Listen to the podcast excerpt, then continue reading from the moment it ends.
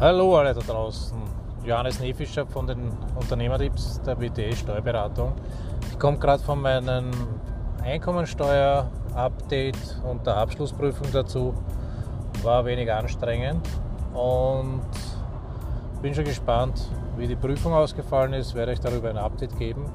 Heute möchte ich ein wenig mit euch über Bilanzdenken und Gewinn- und Verlustrechnungsdenken erzählen. Das war einer der Knackpunkte, die für mich auch wichtig waren, wie es jetzt in Richtung finanzielle Freiheit, Aufbauen von Unternehmenswerten oder auch privaten Werten. Und ursprünglich war ich immer der Meinung, dass das Wichtigste für eine Firma der Gewinn ist. Also es steht und fällt mit dem Gewinn. Und habe mir da auch meistens nur die G&V der Firma angesehen und auch bei mir selber nur die Einnahmenseite angesehen.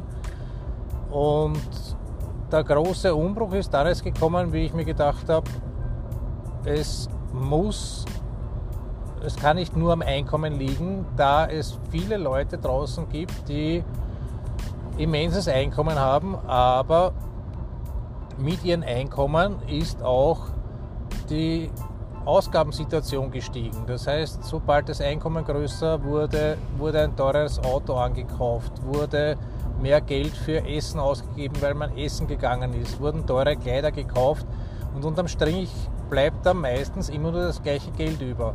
Wenn ich jetzt aber ein Vermögen aufbauen will, muss ich ins Bilanzdenken übergehen und mir auch ansehen, was ist tatsächlich erschaffen worden, welche Wertgegenstände sind hinzugekommen in der Firma, sei es jetzt materiell oder immateriell. Ähm, denn nur durch Aufbau von Vermögensgegenständen wird meine Firma wertvoller, werde ich wertvoller unter Anführungsstrichen. Das heißt, weggehen von der reinen Einnahmen-Ausgabenrechnung oder von der G&V und tatsächlich auch bewerten, welche Werte gibt es, was habe ich alles erschaffen in meinem Leben und auch hier Ziele setzen. Denn wenn ich einmal finanziell unabhängig sein will, wird das nur funktionieren, wenn ich vernünftige Vermögensgegenstände aufgebaut habe. Meine Firma wird nur dann was wert sein oder mehr wert sein, wenn es die dementsprechenden Vermögensgegenstände in meiner Firma gibt. Das fängt an mit Immobilien, mit Gebäuden, geht aber hin bis zu den Systemen in meiner Firma. Die Systeme von Marketing, Abwicklung, von äh, Kundenmanagement bis hin zum System, wie bekomme ich neue Mitarbeiter und wie schauen die, äh, was tun die, das heißt die Arbeitssysteme. Ja, das heißt, der Input für heute fangt an, Bilanzdenken in euch und in eurer Firma zu wecken.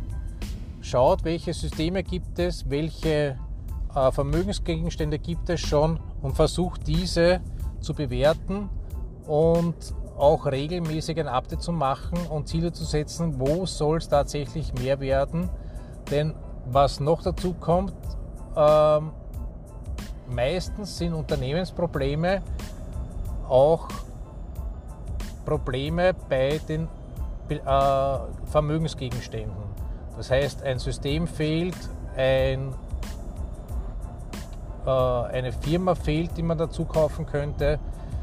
Also wirklich versuchen, den Vermögenswert der Firma, den Wert der Firma, als auch den privaten Wert zu erhöhen und nicht nur auf die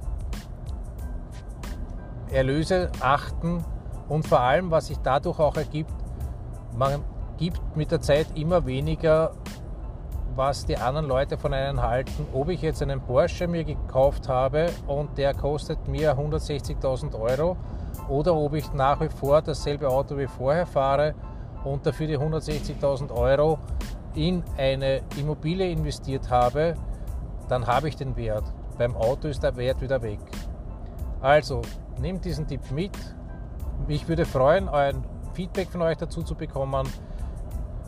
schreibt mir ein E-Mail. Die E-Mail-Adresse findet ihr auf der Webseite www.wts-steuerberatung.com www.wts-steuerberatung.com oder ruft mich an und wir plaudern kurz.